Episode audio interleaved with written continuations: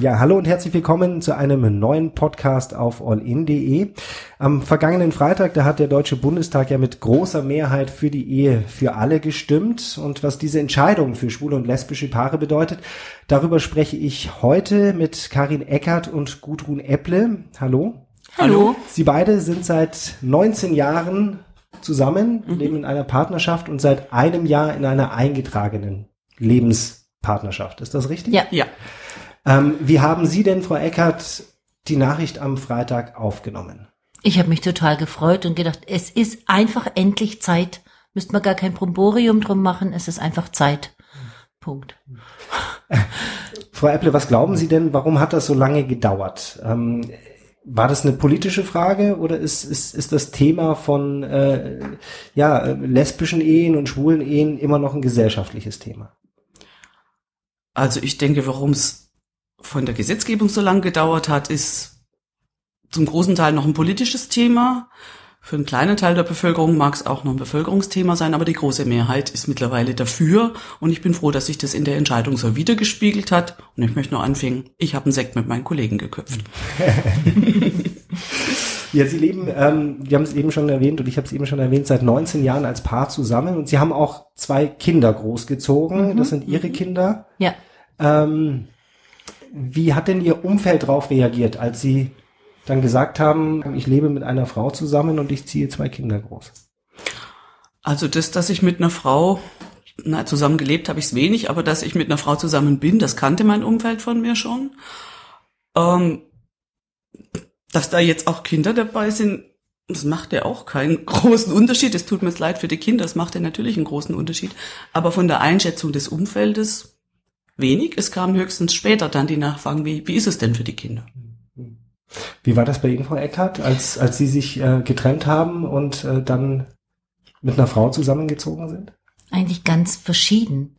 Die meisten Leute sind erstmal hinten übergefallen, dass diese Ehe da kaputt ging oder einfach nicht mehr bestand. Ähm, das war für manche schwer zu nehmen. Manchen ging es dann drum, und wie geht es dann den Kindern?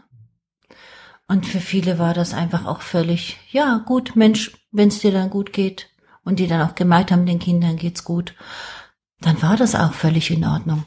Ich würde gerne noch meine Oma dazu nennen, die gesagt hat, zu Karin, zu meiner Frau, ich merke doch, dass du der Karin, äh, dass du der Gudrun gut tust. Darfst auch Oma sagen. Also so wird's auch aufgenommen. Und habe ich damit Mitte 30 noch eine Oma bekommen. Das ist ja auch was Schönes. Ja. Ähm, Frau Eckert, Sie haben es gerade eben angesprochen. Ähm, manche Leute haben sich gefragt, wie geht's denn den Kindern damit? Mhm. Ähm, Ihre beiden Kinder waren äh, dreieinhalb, Drei, dreieinhalb und dreieinhalb fünfeinhalb. Und fünfeinhalb. Wie ging's denen beiden damit, dass plötzlich der Papa nicht mehr im Haus war und dann irgendwann eine zweite Mama? Ich denke, das war so ein schleichender Prozess. Die Kinder haben erst gemerkt, dass er nicht mehr da ist, als wir dann umgezogen, zusammengezogen waren. Mhm. Wo hat der Papa denn seinen Platz? Wobei die Tochter mit viereinhalb Jahren, als wir noch eine Wochenendbeziehung hatten, drei, dreieinhalb, dreieinhalb Jahren dreieinhalb uns angeguckt hat und gesagt, so wie ihr da sitzt, könnt ihr doch gleich heiraten. Okay. Also, also der musste mir nichts erklären, die wusste, was da läuft und mhm. die logische Konsequenz für sie war heiraten. Mhm. Also für die Kinder war es an sich kein Thema. Nein, nein. In dem Alter auf keinen Fall. Nee. Mhm. Ähm, nennen die Kinder sie eigentlich beide Mama? Nein. Nein. Nicht? Nein. Ich bin Gudrun. Und das ist gut so. und ich bin Mama und das ist auch gut so. Ja. Jetzt sind die beiden Kinder in einer sogenannten Regenbogenfamilie groß geworden. Mhm. Regenbogenfamilie bedeutet äh, ja entweder lesbische Mütter oder schwule Väter. Ähm, und noch ein bisschen mehr. Und noch ein bisschen mehr, das stimmt, richtig. Ähm, was lief bei Ihnen mhm. denn mal gefragt anders als in dieser klassischen Vater-Mutter-Kind-Konstellation? Also, Oder lief da überhaupt was anders? Zum einen, denke ich, kamen die Patchwork-Themen Themen mit hinein. Die aber unabhängig von der lesbischen Beziehung sind. Richtig. So mit, mit Eifersucht, wer ist für was zuständig, ein Zusammenraufen zwischen uns Vieren, das ganz neu begann. Das andere, würde ich sagen, ist das Thema Outing. Für mich persönlich einfach. Ja. Wie offen lebe ich das? Mhm. Gerade dann mein Berufsfeld sich dann mit dem Schulfeld der Kinder überschnitten hat. Das war eigentlich so das, wo ich sage, das ist das an der Frau-Frau-Konstellation das, das Thema gewesen, an dem ich dann lang rumgeknackt habe. Im Alltag glaube ich nicht, dass es groß was anders war, okay, mir wächst kein Bart, ne? Mhm. Ich habe sonst die männlichen Kennzeichen nicht. Ich bin ein zweiter Erziehungsberechtigter. Mhm. Ähm, aber sonst habe ich nicht das Gefühl, dass das eine große Rolle spielt. Wir sind eine Familie. Wir putzen, wir spielen, wir streiten, wir lachen, wir gehen arbeiten, wir gehen in Schule und Kindergarten. Das ist der normale Alltag. Ja. Absolut. Mögen Sie dann den Begriff Regenbogenfamilie überhaupt? Ich fand ihn immer schön aus dem Grund, dass ich Regenbogen mag. Mhm. Und so dieses unter Gottes Regenbogen hat alles Platz.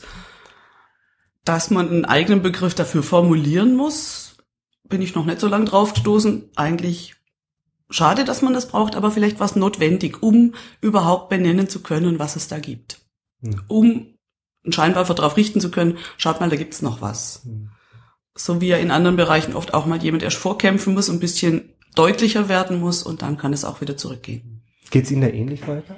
Ja, mir geht's sehr ähnlich. Ich finde es hat was so, so beschützendes, behütendes. Mhm. Dieses Regenbogenbild mit all den ganzen Ecken und Kanten, die sonst eh da sind. Mhm. Sprich, wenn jetzt jemand Ihre Familienkonstellation als Regenbogenfamilie bezeichnet, dann, dann ist das eine gute Sache. Ja. Ja. Ähm, Gab es denn Situationen ähm, im Familienalltag, in denen äh, Sie als Mutter, Frau Eckert, gesagt haben, Mensch, jetzt fehlt der Papa, jetzt fehlt so eine männliche Bezugsperson? Hm. Die Frage kommt oft. Ich denke eigentlich nicht. Also jetzt von, von den Kindern her von gedacht, Kindern her, ja. glaube ich's nicht.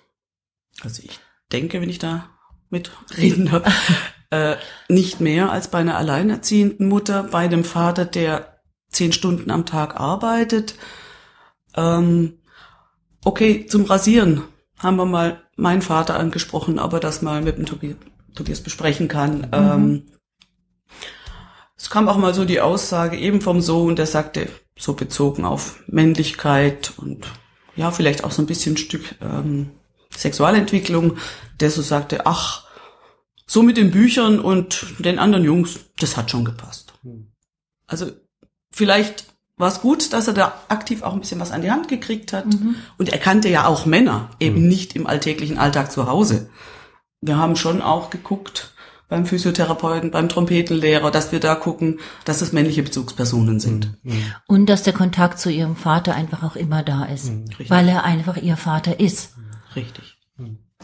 Ähm, das heißt, äh, Sie sagen, ist es nicht zwangsläufig nötig in einer Beziehung, dass ähm, sowohl ein, ein männlicher Part und ein weiblicher Part da ist, weil die Kinder mhm. haben ja sowieso Kontakt zu, zu Männern und Frauen, je nachdem, was mhm. es für eine Konstellation ist, oder?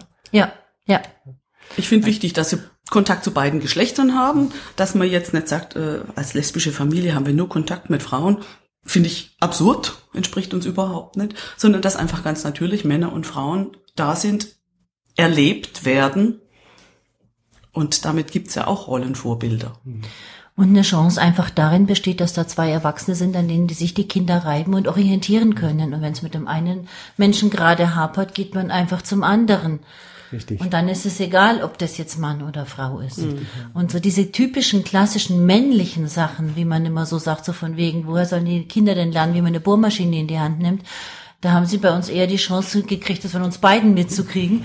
Ja. Äh, und am Herd genauso. Also ich denke, da in so einer Frage habe ich manchmal das Gefühl, da stecken dann auch wieder Vorurteile. Mhm. Das kann doch nur ein Mann beibringen. Manches natürlich, ganz mhm. klar. Mhm. Aber äh, vieles einfach auch nicht. Ja, also was mich an der Frage manchmal auch stört, dass immer nur gefragt wird, fehlt dann nicht das männliche Vorbild, in Klammern und primär für die Jungs? Wenn, ist es für beide Kinder wichtig, männliche und weibliche Menschen kennenzulernen. Umgekehrt, wenn jetzt keine Mutter da ist, wird da danach gefragt. Das höre ich eigentlich so gut wie nie. Mhm. mhm. Sie haben es gerade eben schon angesprochen. Was, was ist denn das Positive daran, ähm, als Kind, wenn man mit zwei Müttern vielleicht auch groß wird? Oder mit zwei Vätern? Also ich denke, dass die Kinder äh, ein Selbstbewusstsein entwickeln konnten, denn mhm. wer als Mann und Mann oder Frau und Frau zusammenlebt, hat auf jeden Fall einen bewussten Auseinandersetzungsprozess mit sich selbst durchgemacht und steht bewusst da. Mhm. Und ich glaube, das ist was, wovon die Kinder sehr stark profitieren. Ja. Also auch Kinder, die als Kinder aus einer früheren Beziehung dabei sind. Es gibt ja auch Kinder, äh, die per Insemination in gleichgeschlechtliche Familien kommen. Mhm. Da ist es ja ganz bewusst eine Entscheidung. Es gibt auch in diesen Familien keine sogenannten Unfallkinder. Also es ist klar, dass Kinder kommen und es ist ein sehr bewusster Umgang damit. Mhm. Und das mhm. sehe ich durchaus als Stärke. Ja. Wie haben Sie das als Mutter gesehen? Genauso? Ähm, oder, oder sagen Sie vielleicht auch, ähm, Mensch, ähm, die zwei Kinder sind vielleicht auch ein Stück weit toleranter groß geworden? Das sind sie bestimmt. Also wenn ich mir das heute anschaue, wenn wir da so im Gespräch sind, äh, diese Toleranz, die haben sie einfach mitgekriegt. Das und setzen sich dafür ein. Setzen sich dafür ein. Jetzt auch zu diesem Post Podcast war auch so diese Frage, wann, wo. Es ist für sie leider nicht machbar, jetzt heute hier zu sein. Aber das Interesse ist da. Ja. Das wir haben von unseren Kindern, also schneller als ich davon aus den Nachrichten hatte, A gehört, dass abgestimmt wird mit Informationen dazu, B wie es ausgefallen ist. Mhm. Also die sind da auch sehr aktiv interessiert. Auch ihr eigenes Thema natürlich irgendwie. Ja, ne? ja. das nicht ihr allererstes Thema ist im Leben, das finde ich auch gut so. Es ja. gehört einfach zu ihnen. Ja. Ähm, trotzdem ist es aber Trotzdem ist es aber für ähm, Kinder in einem gewissen Alter schon wichtig, dass die Eltern möglichst nicht auffallen. Mhm. Ähm, gab es da eine Phase oder gab es auch Situationen, in denen beide Kinder gesagt haben, ähm, irgendwie, wir haben ein Problem damit in der Öffentlichkeit, dass wir da jetzt äh, zwei Mamas sozusagen haben, auch wenn mhm. die eine Mama und die andere Gudrun genannt werden. Äh, äh, gab es diese Situationen? Die gab's durchaus. Also Pubertät lässt grüßen. ja. Also ich habe die Zeit so zwischen 14 und 15 in Erinnerung, wo gemeinsame Besuche bei Elternabend ausdrücklich nicht erwünscht waren. Den Tanzkurs, unsere Tochter, die dann so zum Abschlussball sagte, nee Mama, komm du bitte alleine, ganz deutlich. Eltern sind schon peinlich genug und dann auch noch lesbische Eltern. Ja. Ich glaube, da ist aber das eigentliche Thema eher die Eltern an sich, ne? Also das. Und dann noch Eltern, die auffallen. Ja, richtig. Ja, ja. ja. Also, Als i-Tüpfelchen drauf, ja. Mhm. ja. Heute sehen Sie es auch ein Stück anders mit dem Abstand, wenn Sie jetzt auf diese damalige Zeit gucken, dann, ja, vielleicht können Sie auch ein Stückchen über sich selber schmunzeln. Es war damals für Sie leider so stimmig und heute sind Sie zum Glück, Gott sei Dank, ein paar Schritte weiter. Mhm. Ja, ich denke, da kommt schon auch mit rein. Das haben wir nur zum Teil mitgekriegt, dass sie schon auch das eine oder andere einstecken mussten auf dem mhm. Schulhof oder so. Was gab es da für Situationen? Wie, wie ist das abgelaufen? Das wissen wir teilweise gar nicht so genau. Nee. Das mhm. kam nur so am Rande raus. Aber dass speziell der Sohn auch da schon einiges einstecken musste und auch ein Stück gelitten hatte. Und ich denke, dann kam so diese Pubertätsphase. Und ab 16 sagte er, Wer damit nicht klarkommt, den brauche ich nicht als Freund. Mhm. Also ich denke, es ist einfach auch eine Entwicklung. Dann schon auch mit einem gewissen Selbstbewusstsein, ja, das definitiv. Sie auch vorhin, vorhin erwähnt haben. Ja. Schwierige Situationen können einen ja auch äh, ein Stück weit selbstbewusst sein und stark machen. Mhm. Ja. Mhm. Genau. Ähm, wie sind Sie denn in, gerade in dieser schwierigen Zeit, wie sind Sie da mit den Kindern umgegangen? Haben Sie da aktiv drüber gesprochen? Wenn ja, wie haben Sie drüber gesprochen? Über was genau? Über das Thema eben, dass, dass zu Hause zwei Mamas sind und nicht, mhm. nicht Mama und Papa, was jetzt, sag ich mal, in einem gewissen Alter irgendwie so das klassische Bild mhm. dann auch ist. Eigentlich wenig. So explizit drüber zu reden war in dem Alter nicht dran. Ähm, so mit der Tanzstundengeschichte, ich habe das respektiert, es hat mir wehgetan. Das weiß die Tochter, sie wird es mhm. heute auch anders mhm. machen. ähm, ich würde es heute auch anders machen. Ich würde sagen, du, okay, das nehme ich ernst. Ich möchte aber trotzdem gerne mit. Wir kriegen das hin, dass wir nicht als Eltern auffallen. Aber so das Gespräch kam wenig auf. Ich glaube, unsere wenig. Tochter hat weniger Problematisches erlebt. Und der Sohn ist einer, der sehr viel mit sich selber abmacht. Mhm. Da kam wenig Gespräch mhm. darüber zustande. Mhm. Mhm. Das ist aber, ja. glaube ich, eine klassische Geschichte bei vielen Jungs, dass die einfach viel viel mehr mit sich selber äh, ausmachen und klar mhm. machen, als mhm. es bei Mädchen vielleicht der Fall ist. Ja, das ja, kann gut auch sein. Typ einfach, denke ich. Mhm. Ähm, jetzt ist es so, dass es die ganzen letzten Jahre eben so war, dass es auf der einen Seite die Ehe gab für heterosexuelle äh, Paare und dann gab es äh, für homosexuelle Paare eben diese eingetragene Lebenspartnerschaft, in der mhm. sie sich jetzt auch offiziell seit einem Jahr befinden. War das für Sie persönlich so eine, ich sag mal, eine Partnerschaft zweiter Klasse oder, oder war das in Ordnung, so wie es, wie es bislang gehandhabt wurde? Als zweiter Klasse habe ich es nicht empfunden es war das, was möglich war und diese Schritte, die wir miteinander gemacht haben, um diese Lebenspartnerschaft einzugehen, und ich, für mich ist es einfach zu heiraten, äh, die waren für mich ganz, ganz wichtig. Dass das rechtlich nicht diesen Status hatte, ist gut, dass er den jetzt kriegt. Aber das Primäre ist für mich wirklich das, was da bei uns in der Beziehung nochmal passierte. Hm. Also für mich hat es schon auch ein bisschen, zweite Klasse ist zu hart. Mhm. Ähm, ich habe nicht verstanden, warum es nicht einfach Ehe nennt und gleichstellt, aber es war ja auch ein langer Weg, dass überhaupt eine eingetragene Lebenspartnerschaft möglich war. Am Anfang hat man nur die Pflichten eingekauft, nach und nach wurden die Rechte nachgeklagt und das Bundesverfassungsgericht hat da eigentlich immer wieder auch im Sinne der gleichgeschlechtlichen Paare entschieden. So Sachen wie, also was ja Argumente gegen die Ehe für alle waren, die Homo-Ehe gefährdet die Hetero-Ehe. Das konnte mir bis heute keiner erklären, wie das funktionieren soll. Das sind diffuse Ängste und komische Argumente. Und von dem her, ich habe mich nie als zweiter Klasse gefühlt und trotzdem freue ich mich sehr, dass es jetzt gleichgestellt ist. Mhm. Für mich im, Strach, im Sprachgebrauch ist die Karin meine Frau und das schon sehr lang, egal wie das Ding heißt. Da wir jetzt von Adoptionswünschen oder diesen Dingen, die noch fehlen, nicht persönlich getroffen waren, hat es für mich im Alltag keine Rolle gespielt. Von der Grundsatz, vom Grundsatzgedanken finde ich es total wichtig, dass es gleichgestellt ist.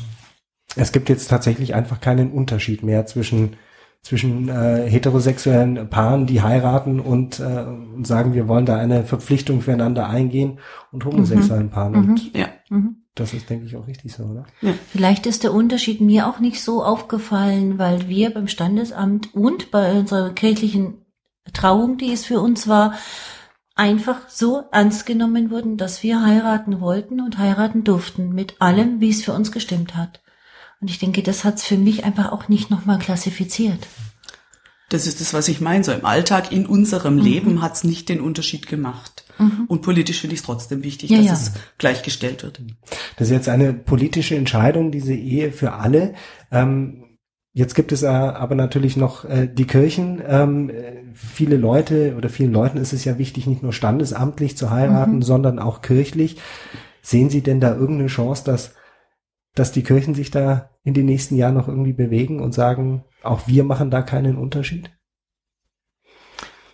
Willst du antworten? Ja, also ich fürchte, die Kirchen, wenn man die Kirchen überhaupt auch als Ganzes hm. benennen kann, brauchen vielleicht noch ein bisschen länger Zeit.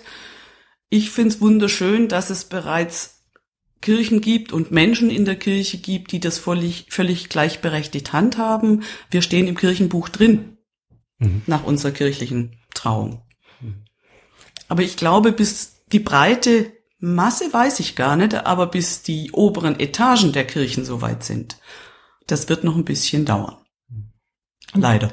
Und da gibt's auch unterschiedliche Entwicklungen. Also katholisch ist klar, da geht das gar nicht. Mhm. Können sich zwei Menschen segnen lassen, aber nicht ihre Partnerschaft.